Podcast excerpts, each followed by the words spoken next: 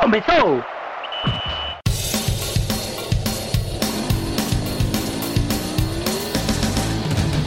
Mas situação é pouca, eu só tomo se for 10k.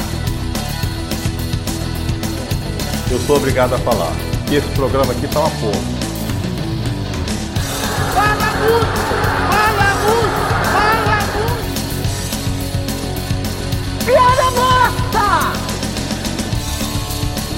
Pelas barbas do profeta!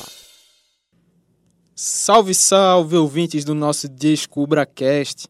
Apresentamos o nosso segundo programa, mais atrasados que jogador baladeiro chegando ao treino da manhã, mas cá estamos.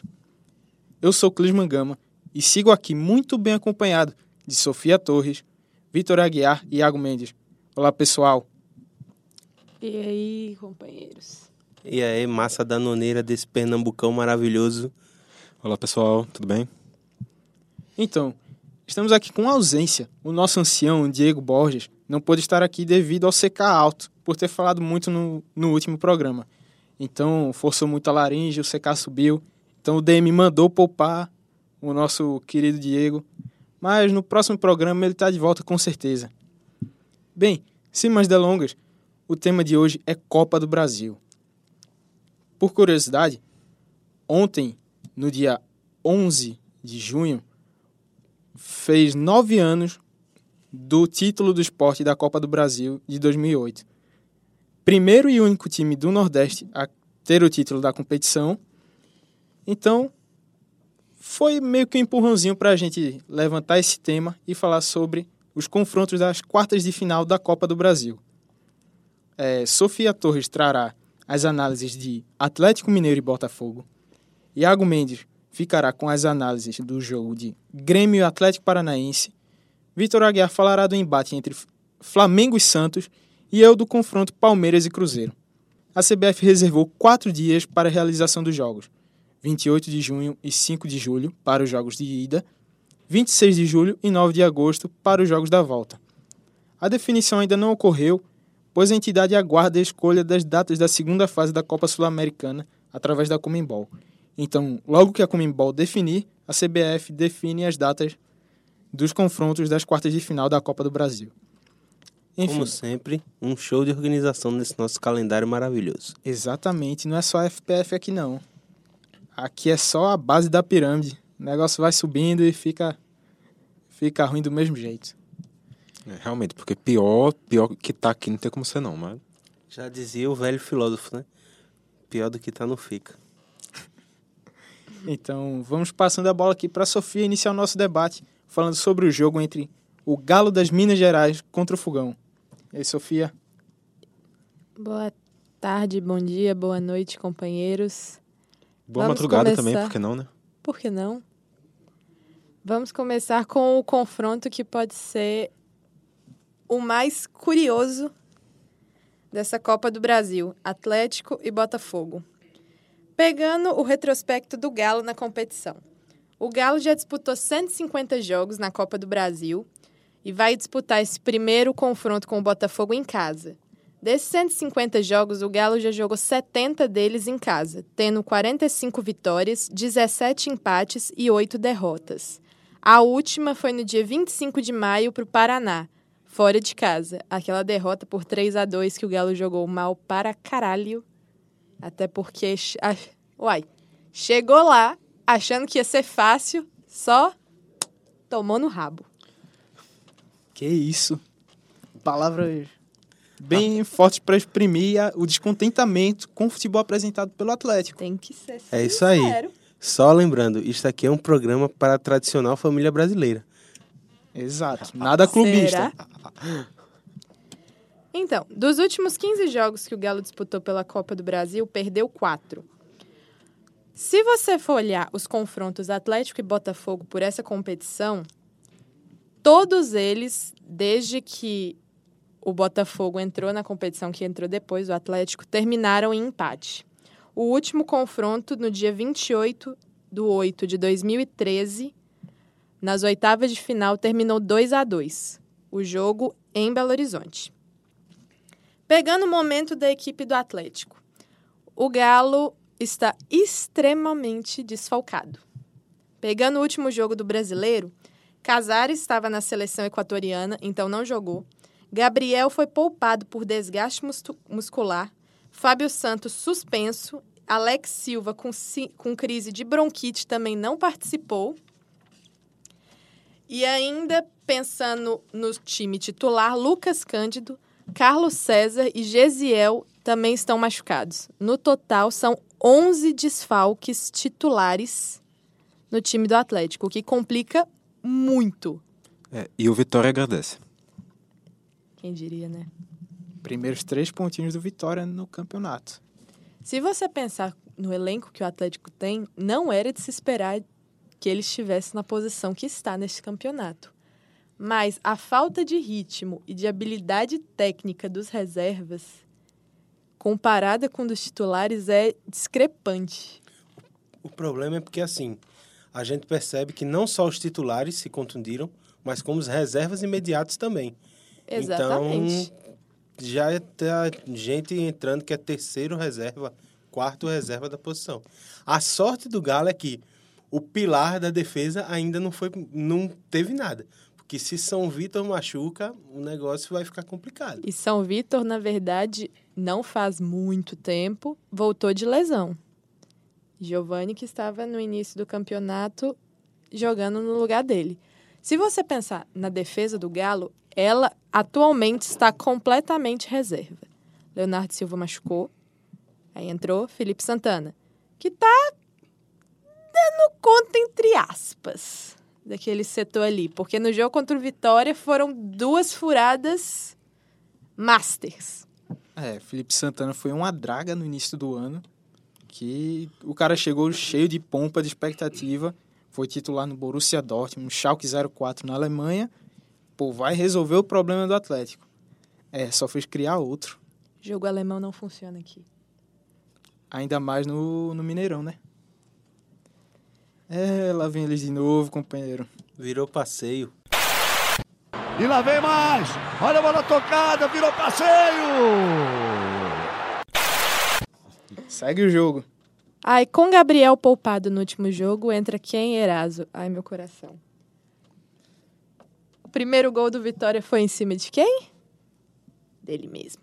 Aquele pênalti extremamente infantil que permitiu que o Vitória abrisse o placar.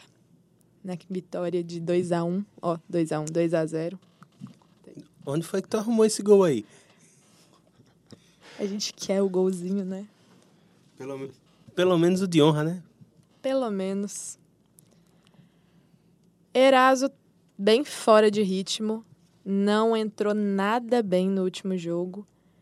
E isso só mostra que, apesar daquele elenco todo que o Atlético tem, sendo cotado como um dos favoritos a ganhar o brasileiro e a disputar é, a taça em todas as, em todas as competições que está participando, o setor ofensivo do Atlético é muito problemático. Tanto que Marcos Rocha. Tanto que Marcos Rocha machucou. O Galo trouxe Alex Silva de volta. E o que acontece? A Hum. bronquite pega o cara. Nada aí- que não era esperado com Alex Silva, né? Então, né? Com ele em campo ou sem ele, o que é melhor? Torcedor do esporte tem uma saudade enorme de Alex Silva. No último jogo, Iago foi improvisado ali naquela lateral. E por mais incrível que pareça, ele nem foi um dos piores. Ué, eu não lembro disso, não. Assim, né? Se fosse nosso Iago Menotti, na primeira chegada na linha de fundo ele não voltava mais. Acho que que não precisava nem eu ir na linha de fundo. Passar do meio campo já ia ser bem difícil. Então, para concluir esse momento do Galo, é notório que precisa urgentemente de contratações para o setor defensivo. Porque, apesar de ter jogadores muito bons no elenco, são os titulares, que machuca e o time todo desanda. Mas isso no caso pro brasileiro, porque na Copa do Brasil, contratou, não entra mais. Exatamente. Agora vamos pegar o adversário do Atlético, o Botafogo. O Botafogo já disputou 133 jogos pela competição e jogando fora de casa foram 69 jogos, sendo 24 vitórias, 24 empates e 21 derrotas. Mais uma vez, todos os confrontos contra o Atlético terminaram em empate.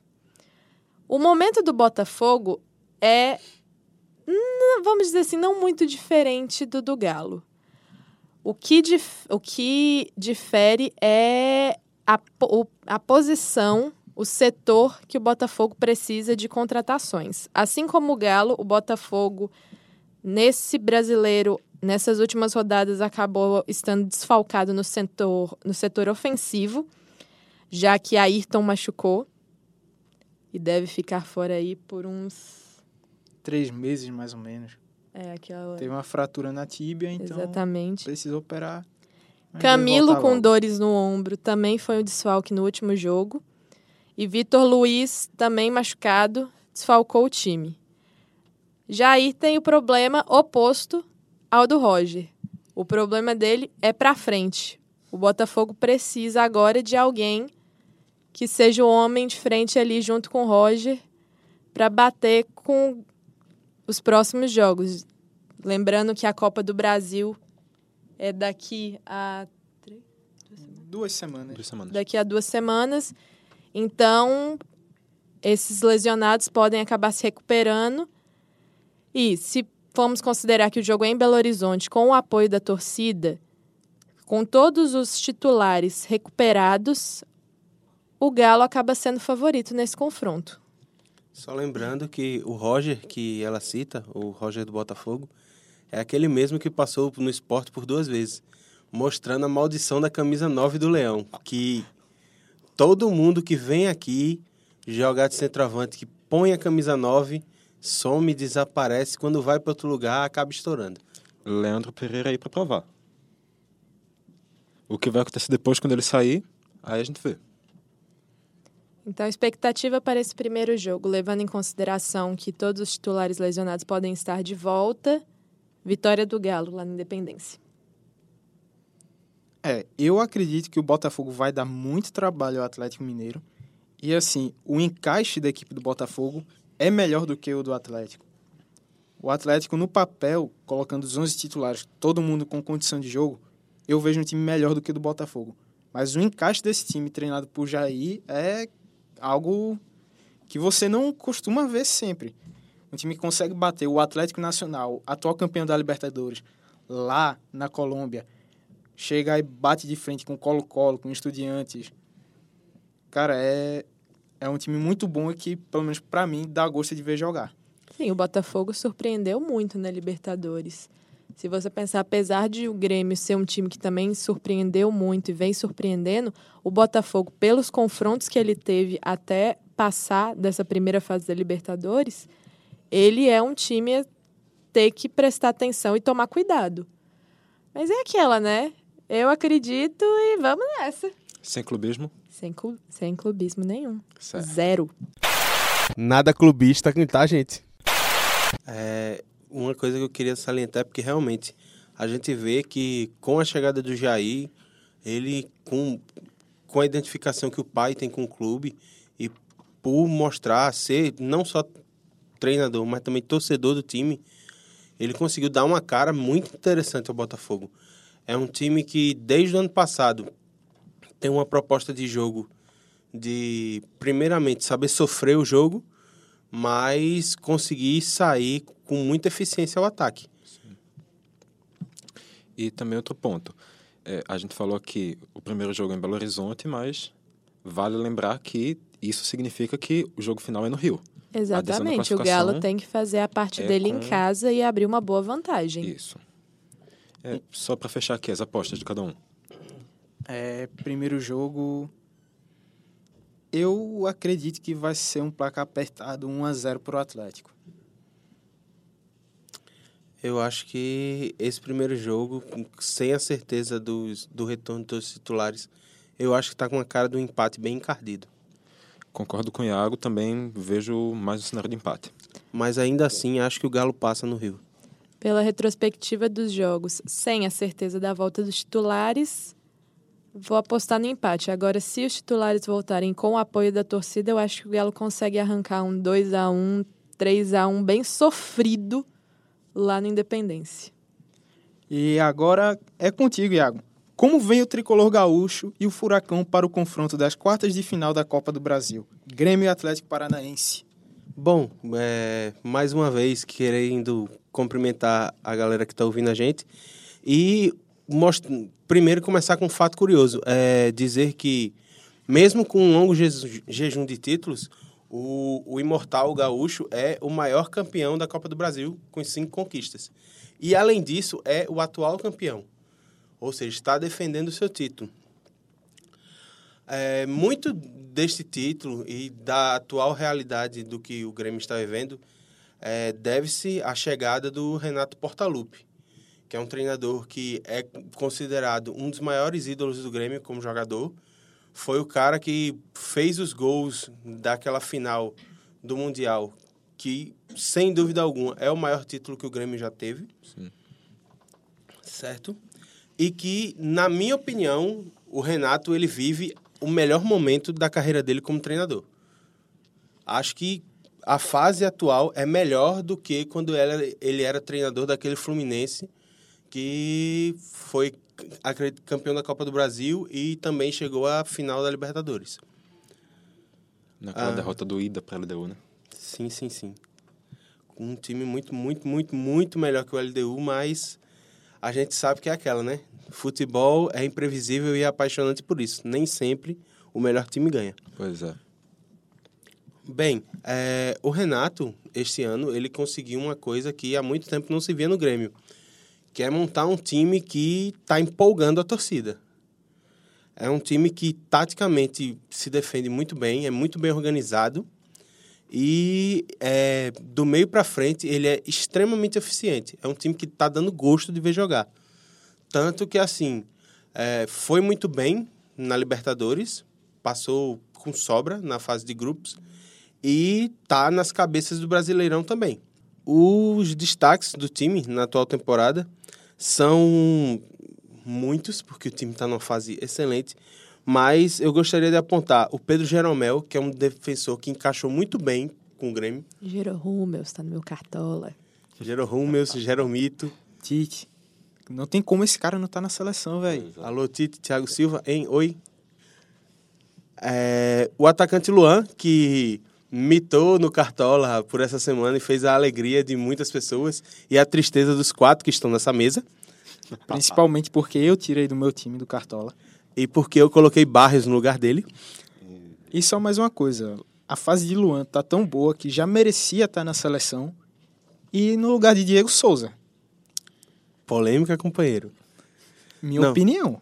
Eu concordo, eu tá concordo com você. Eu acredito que assim, a fase do Luan, desde quando ele entrou no time olímpico, durante a, a disputa da competição, ele mostrou que sim, ele merecia uma vaguinha nesse time. Na vaga de quem eu discuto por, por perfil do elenco. Mas eu acho que dava sim para ele cavar fácil. É, Tem também os, os contratados que encaixaram muito bem com o time. Foi o Lucas Barrios, que estava esquecido no Palmeiras. Ninguém lembrava da existência dele. O cara chegou no Grêmio e é aquela história. Grêmio é fábrica de sul-americano fazedor de gol. Chegou, vestiu a camisa do Grêmio, foi pro lado azul do Guaíra, desandou a fazer gol. O Michel, que era um cara que ninguém conhecia, foi descoberto pelo Atlético Goianiense, campeão da Série B do ano passado e que encaixou muito bem e colocou o capitão Maicon, cara que era o homem de confiança do Renato Gaúcho, no banco. Mas, assim, de todos esses destaques, para mim, o que mais surpreende é a redescoberta do Ramiro. Ramiro que jogou em todas as posições do Grêmio praticamente, jogou de lateral, jogou improvisado de volante, jogou de meia de criação e agora foi parar na ponta direita e para mim é a função que ele tem cumprido com melhor competência. Mesmo tendo entrado no time devido à lesão do maestro Douglas. Pronto, agora falando sobre os destaques, de, os, o- os desfalques de peso, é, o Grêmio perdeu durante, por três semanas. Ou seja, deve possivelmente estar fora do primeiro jogo o lateral Léo, So- Léo Moura e o centroavante Lucas Barros, que se machucou no jogo contra a Chape, e nós não sabemos é, quanto tempo ele demora para voltar. Além de o maestro, o pifador Doga 10, que está há muito, muito tempo afastado, mas que vem, como eu já disse, sendo substituído de maneira muito eficiente pelo Ramiro. E Douglas se tratando à base de Danone, suco de cevada, para voltar o quanto antes aí pro Grêmio. Ingestão de gelo vioral. Só lembrando o primeiro jogo na Arena, né? Sim. Arena do Grêmio. Sim, sim, sim, sim, sim. Mas além de todos esses que nós já falamos, o Grêmio, uma característica desse time do Grêmio é ter um elenco muitíssimo forte. Porque mesmo jogadores que estão no banco do Grêmio hoje seriam titulares em muitos dos times da Série A e em muitos dos times que estão disputando as quartas de final da Copa do Brasil junto com ele.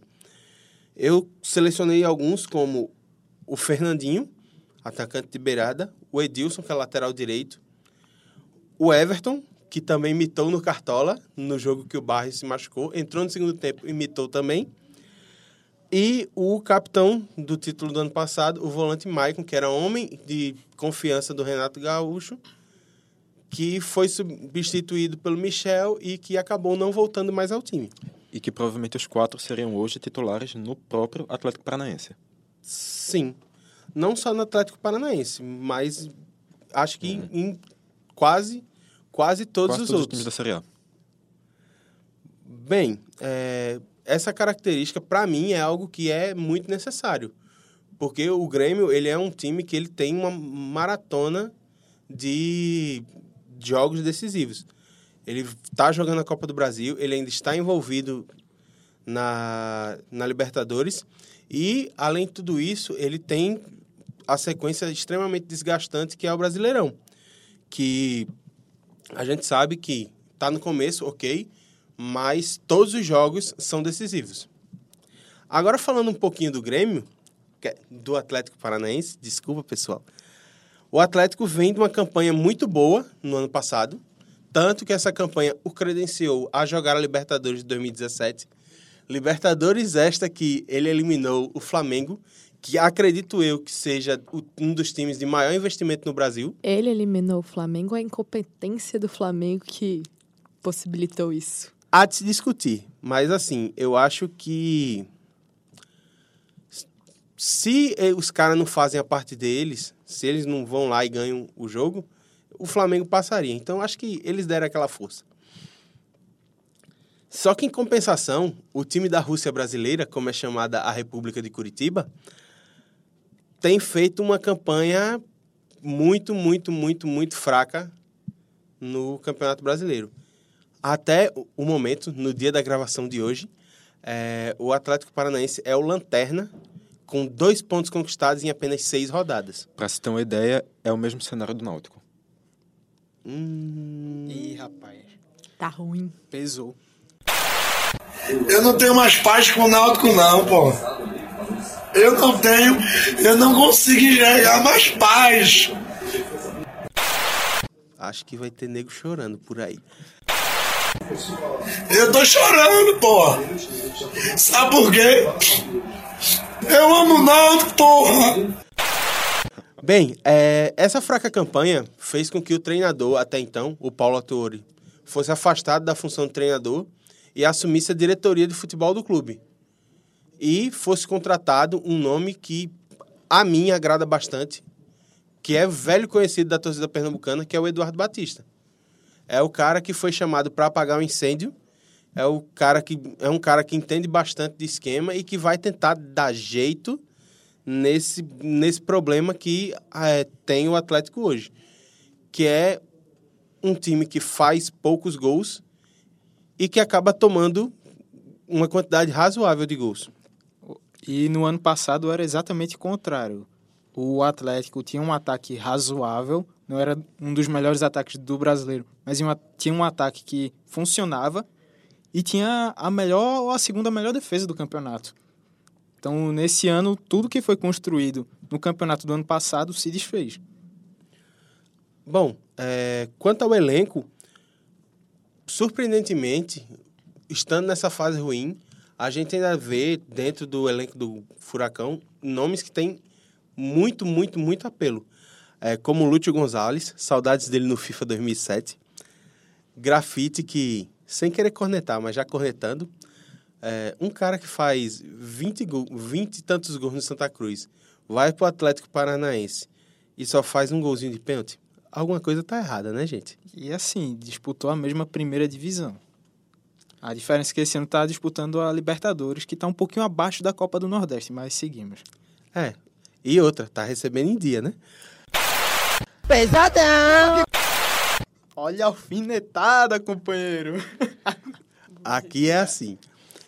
Tá ácido. Além de tudo isso, é, a gente ainda tem o mítico, o mitoso, o maravilhoso, o sensacional goleiro Everton, que ajudou nós a trazer o primeiro título que nós não tinha, que era a Olimpíada. Obrigado, Everton, nós te ama. Beijo. Vai que é sua! Vai que é sua! Vai que é sua! Vai que é sua, Everton! Eu só queria dizer mais alguma coisa. Eu gostaria bastante de agradecer ao pai Adenor por este título das Olimpíadas, porque a gente sabe que tá, o Micali estava lá, mas quem mandava era o cara. Seguindo, é, eu gostaria de dizer que este é o segundo encontro seguido dos dois times na Copa do Brasil. Na, no ano passado, eles se encontraram nas oitavas, com o Atlético sendo eliminado nos pênaltis para o Grêmio. E esse ano eles voltam a se encontrar. E eu vejo um prognóstico muito semelhante. Eu vejo um confronto até certo ponto equilibrado, mas pela fase que o Grêmio vive e pelo elenco que ele tem, eu acredito que o Grêmio seja favorito, tanto ao jogo no, na arena do Grêmio, quanto à vaga. Eu acredito bastante, gostaria de ouvir os companheiros da mesa, que vai ser uma vitória lá na arena e uma vitória em Curitiba. Não sei o que que vocês têm a dizer. É, eu acho também que vão, o Grêmio leva com duas vitórias e segue como um dos favoritos na luta pelo primeiro bicampeonato da Copa do Brasil, na verdade, né? É, meu palpite também é de vitória do Grêmio e uma boa vitória. Se os dois times seguirem nessa fase que estão, posso chutar em um 2 a 0 Grêmio ou com vaga até para mais. É, pela fase do Grêmio, também aposto no Grêmio para o primeiro jogo. Mas tenho minhas ressalvas aqui. Acho que o Atlético Paranaense pode dar aquela acordada e surpreender no segundo jogo. Então, pessoal, vamos seguindo aqui o programa. Vamos agora com Vitor, o nosso mago do queixo fino. Qual o desenho desse clássico interestadual nos dois jogos das quartas de final entre Flamengo e Santos, Vitor? Antes, só para dizer que eu continuo achando isso desnecessário, mas ok, vamos levar. Mas fica legal, pô. O povo gosta, as mina pira. Sim. É, Flamengo e Santos se enfrentam. Flamengo, tricampeão da Copa do Brasil. Santos só com um título, que convenhamos.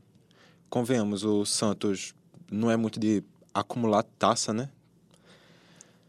Mas é aquela, né? Aquele título não tinha como não ganhar. Né? Pois é, mas até na Copa do Brasil fica na Zona Santos de classificação. Pesadão! Olha o veneno. O Flamengo tem os títulos de 90, 2006, com o mítico treinador Ney Franco. Ney Franco com vocês. Na beira do caos, na beira do mal, numa piração total. E 2013, e os vice-campeonatos de 97, 2013 e 2004. É, a equipe tem a maior, o maior aproveitamento na história da Copa do Brasil no que se trata de pontos, 68% da pontuação possível, e em classificações para as semifinais, que no caso é a próxima fase, o Flamengo é a segunda equipe que mais conseguiu se classificar, com 11 participações, perdendo só para o super multicampeão Grêmio, que tem 12. Já o Santos só tem esse título de 2010, na saudosa época de Neymar e Ganso, quando o Santos ainda era um time, e o vice de 2015. Quanto, é, quanto às classificações da semifinal, o Santos já foi cinco vezes a essa fase. No que se trata do momento atual, o Santos, porém, inverte um pouco a situação e tem uma certa vantagem sobre o Flamengo. O Flamengo hoje no Brasileirão está em 15º com 7 pontos, uma vitória, quatro empates e uma derrota. Essa vitória foi um 3 a 0 sobre o Atlético Goianiense, que a gente está podendo questionar se vencer do Atlético Goianiense conta como vitória. E isso, esse jogo foi ainda pela segunda rodada. Hoje nós já hoje nós já tivemos seis jogos, né? Só pra perguntar, teve time que já não conseguiu ganhar, né? Mas esse time que não ganhou tá lá no G6 por enquanto. Pois é, eu acho que assim, Felipe Garcia, lá, ele e seus cachorros, eu acho que estão fazendo um time duro de engolir. Exato. Uma baita de uma ponte, né? Ai, meu Deus. Segue o jogo, Vitor. Segue o jogo. É, e além dessa, dessa participação bem vergonhosa que está sendo até agora no Brasileirão, o Flamengo foi eliminado, como já falaram por aqui hoje, eliminado ali na Libertadores de uma maneira bem feiosa, sofrendo virada aos 47 do segundo tempo. Mas o Flamengo também pode lembrar que foi campeão carioca desse ano. Só que quando foi enfrentar o Grêmio já foram dois meses do título. Então talvez não dê mais tanta empolgação para a torcida. E desde esse título, o Flamengo só venceu dois jogos. Além desse, pelo Brasileirão, o Flamengo venceu o mesmo Atlético Goianiense por 2 a 1 na Copa do Brasil. E esse jogo também foi fora, quatro dias depois do primeiro. Já o Santos está vivendo uma situação um pouco mais tranquila. Décimo colocado na Série A, nove pontos, com três vitórias e três derrotas. Uma dessas foi um 2 a 0 para o Corinthians, que custou a vaga de Dorival Júnior, que estava mais de dois anos no comando da equipe, que no Brasil é uma marca bem considerável. É praticamente o Arsene Wenger do Brasil. Depois da saída do Dorival, o Santos teve dois jogos com Elano, conseguiu duas vitórias, 1 a 0 sobre o Botafogo e 2 sobre o Atlético do Paraná. Mas ainda assim, é, a equipe anunciou um novo treinador, não efetivou Elano. Lever Coupe assume a equipe já agora e comandará no confronto contra o Flamengo. Lever Coupe que tem na bagagem dois títulos da Copa do Brasil, um com o Cruzeiro e um com o Atlético. Na Libertadores, o Santos foi o único invicto da primeira fase e se classificou em primeiro no seu grupo. E também estreia, é, também estreou na última fase, na Copa do Brasil. É, enfrentou o Paysandu e ganhou os dois jogos. No Campeonato Paulista, o Santos não fez uma boa, uma boa competição, mas também a competição acaba três meses antes da, desse confronto. Então não cabe muito a análise. O Flamengo vai disputar a Sul-Americana, o, o Santos segue na Libertadores. No que se trata de elenco, o Flamengo está com um elenco bem questionável atualmente. Apesar de um elenco muito caro e com jogadores de nomes, não está rendendo. O nome atualmente mais criticado é o de Alex Muralha, que Perdeu a titularidade no último jogo. perdeu a titularidade. O goleiro Vinícius, se eu não me engano, o nome, não estou recordado se não me engano, Vinícius, o nome do goleiro reserva já assumiu contra o Havaí. Um goleiro de apenas 20 anos e que nunca tinha jogado uma partida de Série A. Pois é. Mas também depois do que o Muralha fez contra o Sport, não dava para defender, né? Deu uma assistência pro gol de Oswaldo. Era pra ter ganho cinco pontos no Cartola, né? Pois é. E mas também o Flamengo tem algumas esperanças. Dois reforços caseiros estão chegando no Flamengo.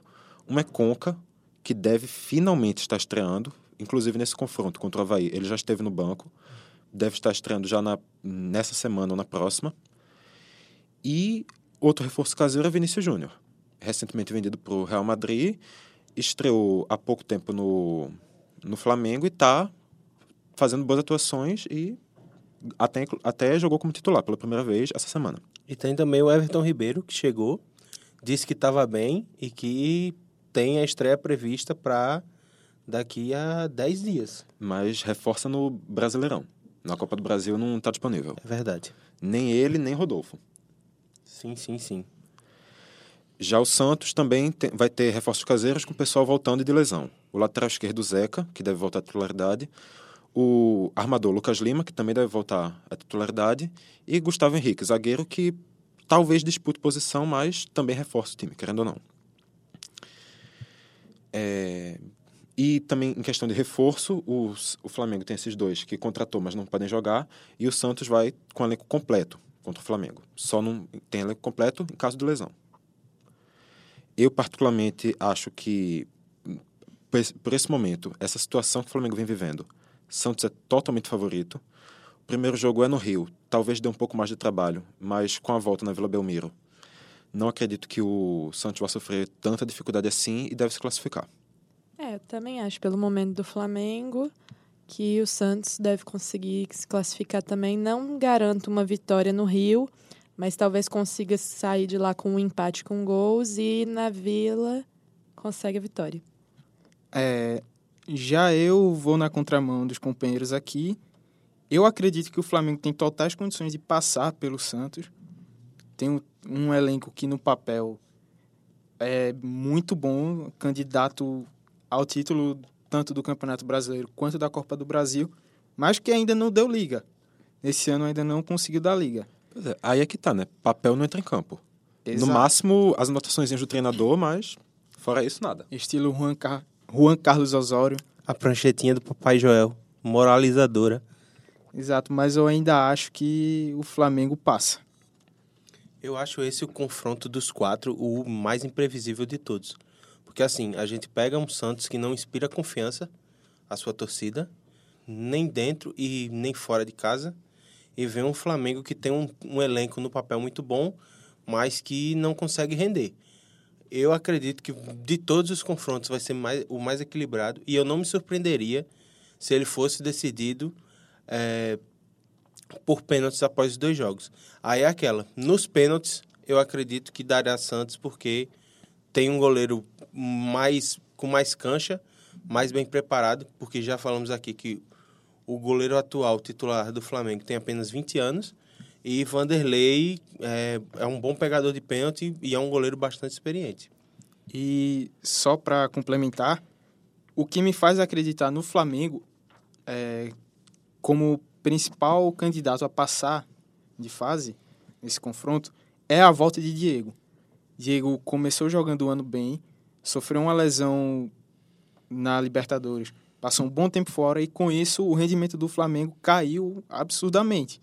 O time sentiu muito a ausência dele e ele é um jogador que faz a diferença em campo, pode decidir um jogo com dois, três toques na bola.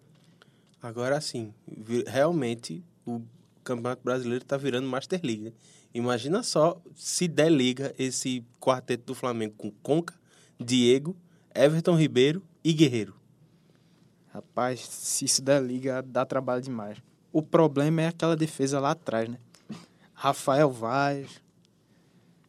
É, e achar que Rodolfo Muralha. é solução também é sacanagem, né? Meu velho, hum. melhor que Rafael Vaz ele é, pois com é. certeza. E deve estar melhor que o, o vovô Juan também. Tomara que ele seja o novo Jeromel, então, né? Assim, tá vindo de fora, muito tempo. Então, vamos seguindo o jogo aqui. Trazer para vocês a análise do confronto entre Palmeiras e Cruzeiro, que terá o seu primeiro jogo na Allianz Arena, em São Paulo. Os dois clubes têm um retrospecto semelhante na competição. Palmeiras disputou 142 jogos, com 82 vitórias, 32 empates e 28 derrotas. É tricampeão do torneio, venceu em 98, 2012 e 2015 e foi vice em 96. O Cruzeiro também tem 142 jogos, 75 vitórias, 36 empates e 31 derrotas. Tetracampeão do torneio em 93, 96, 2000 e 2003 e vice em 98 e 2014.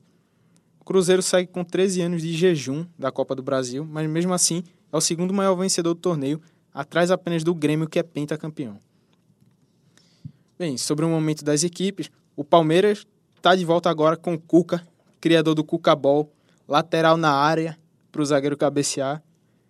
E ele voltou com o intuito de dar liga ao time, fazer o Palmeiras ter essa guinada para buscar todos os títulos possíveis, principalmente da Libertadores. Porque com o investimento milionário que foi feito, a Crefisa aí tome dinheiro na hora que quiser, a cobrança está muito alta em cima do Palmeiras. O Verdão já possuía um bom time do ano passado, 2016, mantendo a base campeã nacional e se reforçou muito bem no início da temporada. Nomes como Felipe Melo, Alejandro Guerra e Borra foram as principais contratações do time. O elenco palmeirense mescla jovens promessas do futebol brasileiro com jogadores de nome e experiência. Exemplo de Fernando Praz, o pitbull que dá cruzado, direto e gancho na cara de Uruguai, o Felipe Melo. Mas, mas sempre com responsabilidade. E sem chacota. Exatamente. Alejandro Guerra e o vovô garoto Zé Roberto, com seus 43 anos, corre o campo todinho E se brincar, ainda vai treinar ao fim do jogo. 43 tem só que ele voltou da Europa, não? É, e ainda assim corre mais que o elenco do Descubracast todo junto. É, eu acho que Zé Roberto tá ali no mesmo páreo do nosso âncora Diego Borges. Acredito que eles jogaram juntos na época da escola. Jogavam na turma da sétima série B. Pera, já existia escola naquele tempo? Aí, aí você complicou, cara. Eu não tava lá pra saber. Verdade, verdade. Além de destaques de outras equipes do Campeonato Brasileiro de 2016, o Palmeiras foi lá e pensou jogadores como Kenaldinho, o Keno. Saudades dele aqui no ataque do Santa. né? É, saudade. Os meias Rafael Veiga, que veio do Curitiba, e Johan, do, Da da. Chape. Os zagueiros Juninho, também do Curitiba, e Luan do Vasco. Bons destaques que o Palmeiras saiu pensando e enxertou aí no seu elenco. É, É. aquela história. Conseguiram contratar jogadores caros, mas também contrataram jogadores baratos que ajudam bastante, como é o caso do Luan e do Juninho, que foi titular no último jogo. Quando finalmente o Palmeiras voltou a vencer no campeonato, quando ganhou do Fluminense. É, Luan ainda vai estrear, que está se recuperando de lesão. É um zagueiro muito promissor. E, assim, vai estar pedindo passagem. Com a fase que ele vinha no Vasco, era o principal pilar da defesa vascaína. Chega lá e vai pedir passagem nessa zaga do, do Palmeiras. Então, desde a volta de Cuca e sua calça cor de vinho, o Palmeiras É, é, fez... uma nota só. Li alguma coisa esses dias que a Crefisa tava querendo mudar a cor pra colocar o verde do Palmeiras com vinho de cuca. Não sei se confere aí, mas fica a ideia, né? Fala a fonte. Coisa feia. Fala a fonte, Vitor. Bota a fonte na mesa. A gente já falou do homem, já falou de Eduardo Batista, que segundo fontes é filho do Nelsinho. Agora você tem que botar sua fonte aí na mesa. Filho do Nelsinho. Ah, vá! Então, desde a volta de Cuca, o Palmeiras fez nove jogos, com quatro vitórias, quatro derrotas e um empate. Um aproveitamento de 48%, muito baixo para as expectativas do clube. Entretanto, Cuca tem crédito com a torcida, com a diretoria, e pegou o bonde já andando. É, crédito afinal a Crefisa, né? Ah, segue o jogo, Vitor. Deixa isso pra lá. Ai, meu Deus do céu, eu até me perdi com essa. Bem, é, como o Cuca já pegou o bonde andando, ele já conhece o, o, o elenco, boa parte dele, indicou várias peças contratadas no início do ano. Então a expectativa é que o time cresça na mão do treinador e que essas oscilações são só agora no início e que uma hora o time vai decolar e vai, vai com tudo, atropelando todo mundo. Bem, o Palmeiras che- chega na Copa do Brasil já entrando nas oitavas de final, por estar jogando a Libertadores. Passou de fase na Libertadores com um pouquinho de, de suor, vários jogos sendo decididos nos acréscimos do segundo tempo. E chega na Copa do Brasil, eliminou o Internacional em dois bons jogos, com vitória por 1 a 0 em São Paulo e perdendo por 2 a 1 em Porto Alegre. Como marcou o gol fora de casa, avançou na competição. Moisés, Arouca e Thiago Martins, fora por lesões graves, estão fora por lesões graves e não devem voltar a tempo do primeiro jogo. É, eu confesso que nem lembrava que Arouca estava no Palmeiras, né? Nem eu. Há preocupação também quanto à recuperação de Dudu, que teve uma lesão na virilha no jogo contra o Inter lá no Beira Rio, e Felipe Melo, que sentiu a coxa contra o Fluminense pela sexta rodada do Brasileirão. Acho que ele deve ter sentido a coxa fazendo maldade com alguém. Ih, rapaz, isso aí já não cabe a nós. Já o Cruzeiro mantém o técnico Mano Menezes, catimbeiro que atrapalha a cobrança de lateral adversária. E que quando era treinador da seleção incentivava o escanteio curto. Pecado mortal. Escanteio curto não se bate, meu querido. Nunca.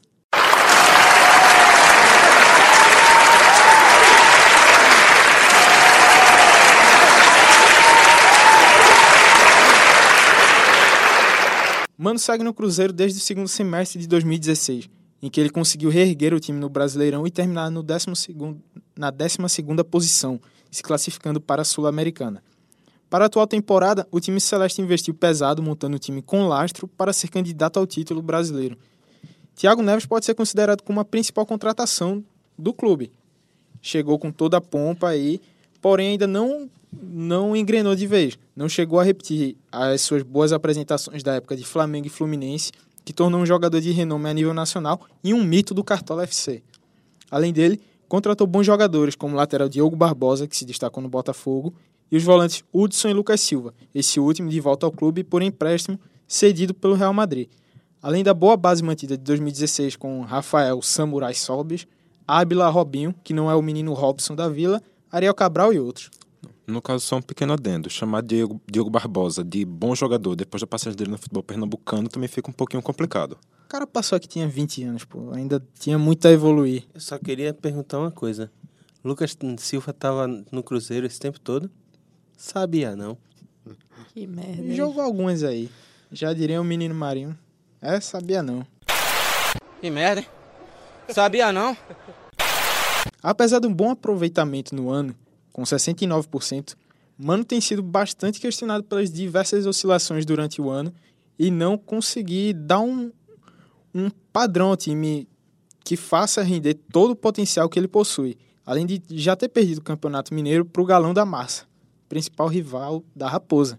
Olha o clubismo, senhoras e senhores. Fica quieto, rapaz.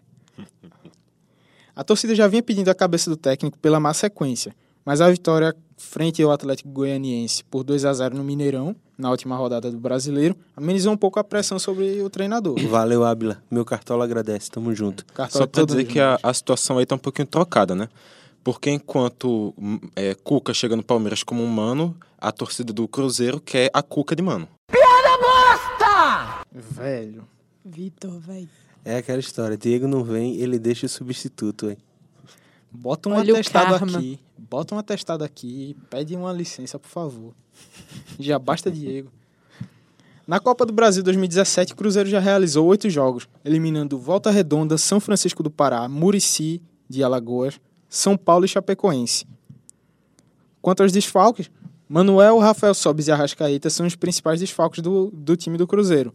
Jogadores se recuperam de lesões graves e retornam somente a partir de julho, muito provavelmente não ficando aptos a tempo da primeira partida. Quanto à expectativa para o jogo, as duas equipes, no seu confronto direto na história, possuem um equilíbrio enorme. 82 partidas, 30 vitórias para o Cruzeiro, 28 para o Palmeiras e 24 empates. Pela Copa do Brasil, as equipes já se enfrentaram seis vezes, sendo três vitórias para o Porco, duas para a Raposa e um empate. Inclui aí a final de 98 da Copa do Brasil com o triunfo palmeirense.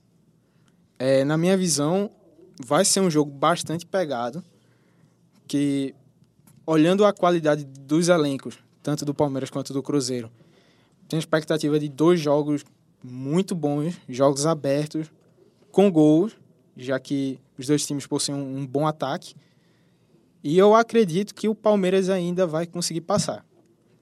Com o elenco que tem, eu vejo ainda superior ao Cruzeiro, no momento, apesar de bastante oscilante, desde a volta de Cuca, mas com um potencial maior de crescer e chegar com muito gás na, nessas disputas da- das quartas de final. É, o primeiro jogo em São Paulo, acredito na vitória do Palmeiras. E se conseguir fazer uma boa vantagem, consegue segurar o Cruzeiro lá no Mineirão. Eu acho que o Palmeiras é favorito, sim. Tanto por jogar a primeira partida, como pelo Cruzeiro ter os desfalques de mais peso, na minha opinião. Para mim, Rafael Sobis, que era o cara que vinha jogando melhor no time do Cruzeiro, e a Rascaeta, que também é um nome que tinha, tinha tido bastante destaque no início do ano, vão fazer muita falta ao time. E eu acho que o Palmeiras pode se aproveitar dessas duas ausências para conseguir deslanchar na busca da vaga. Mas assim, ainda assim é um confronto que parece ser bastante interessante. É, eu discordo um pouco de todo mundo, na verdade. Iago tinha dito antes que para ele Flamengo e Santos era o jogo mais emocionante. Para mim vai ser esse. E o Palmeiras ainda não conseguiu me passar confiança esse ano. Eu acredito um pouco mais no Cruzeiro, apesar dos, dos desfalques de maior peso. E dos escanteios curtos. É complicado.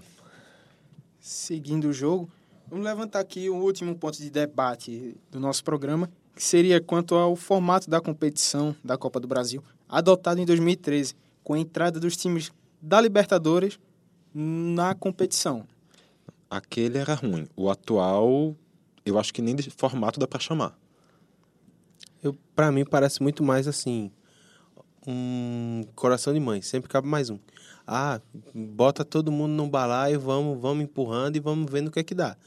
Porque, assim, é, a prerrogativa de jogar a Libertadores já faria com que os times tivessem a oportunidade de disputar títulos durante a competição, um, que- durante o ano. É, disputaria o estadual, o brasileiro e a Liberta. Os times que estão fora da Liberta, em vez da Liberta, jogariam a Copa do Brasil.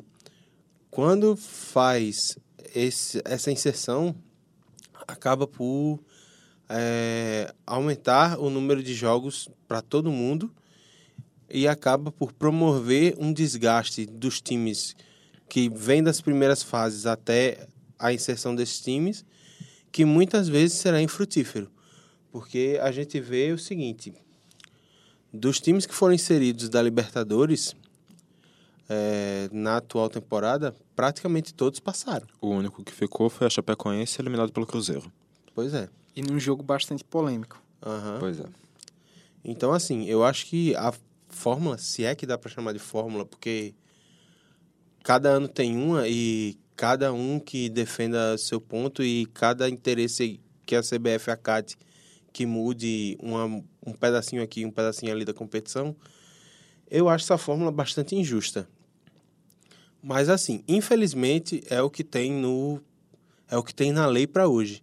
Então, assim, os times enquanto tiverem que sujeitar, se sujeitar à Confederação Brasileira de Futebol e a o veículo transmissor das competições vão ter que estar acostumados e preparados para isso, porque não tem outra forma. Tá todo mundo muito pendurado no cabide da CBF e com o pescoço é, sendo segurado pela galera da Globo. É, é, é muito complicado.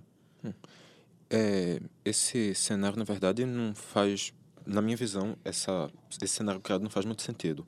Porque o pessoal até defende, diz que na Espanha, na Itália, na Alemanha, na Inglaterra, é assim. Os times que disputam a Champions também disputam a Copa local. Mas lá eles não têm um elemento que enlouquece completamente o calendário que nós temos, que é o campeonato estadual. E não só isso. Em muitos dos países, em muitos dos países europeus, acho que praticamente nenhum, nenhum país europeu tem as dimensões continentais que o Brasil tem. Pois é. O Brasil é quase do tamanho da Europa, na verdade.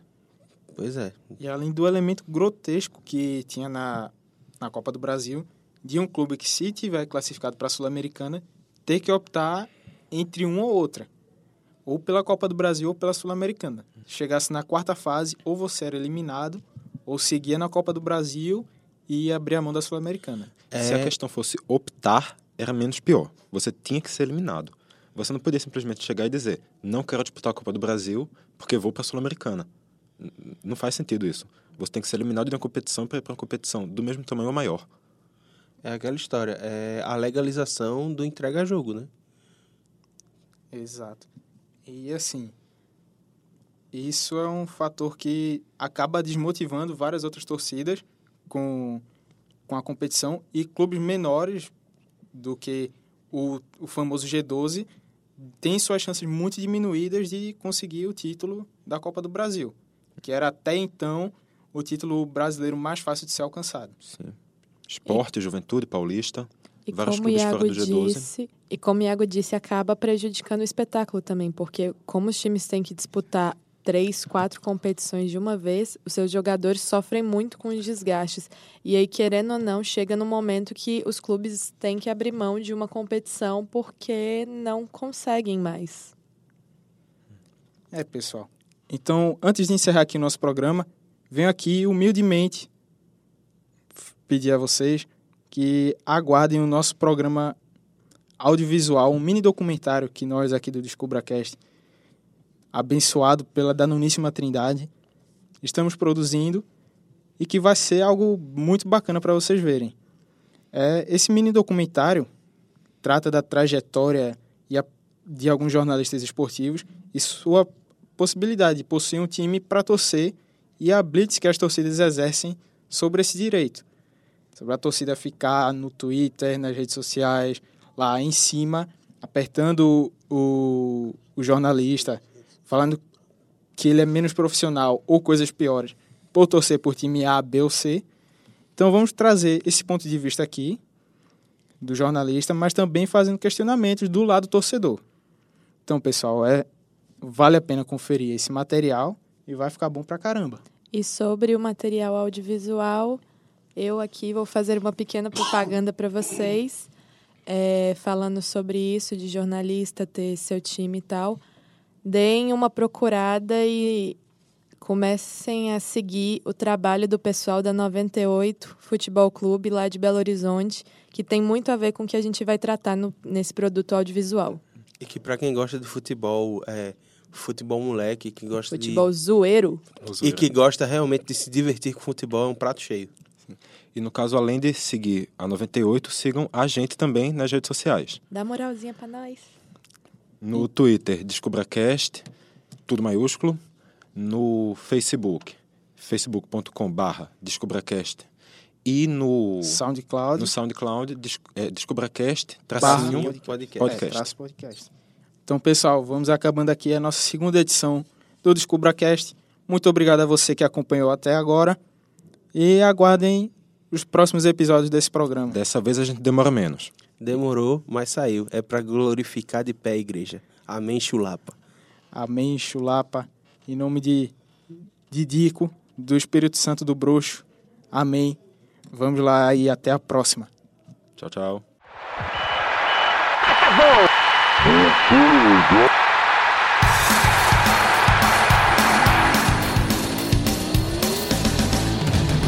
Uma expansão é pouca, Eu sou obrigado a falar que esse programa aqui tá uma porra. Fala muito! Fala muito! Fala muito! Piada morta! Pelas barbas do profeta!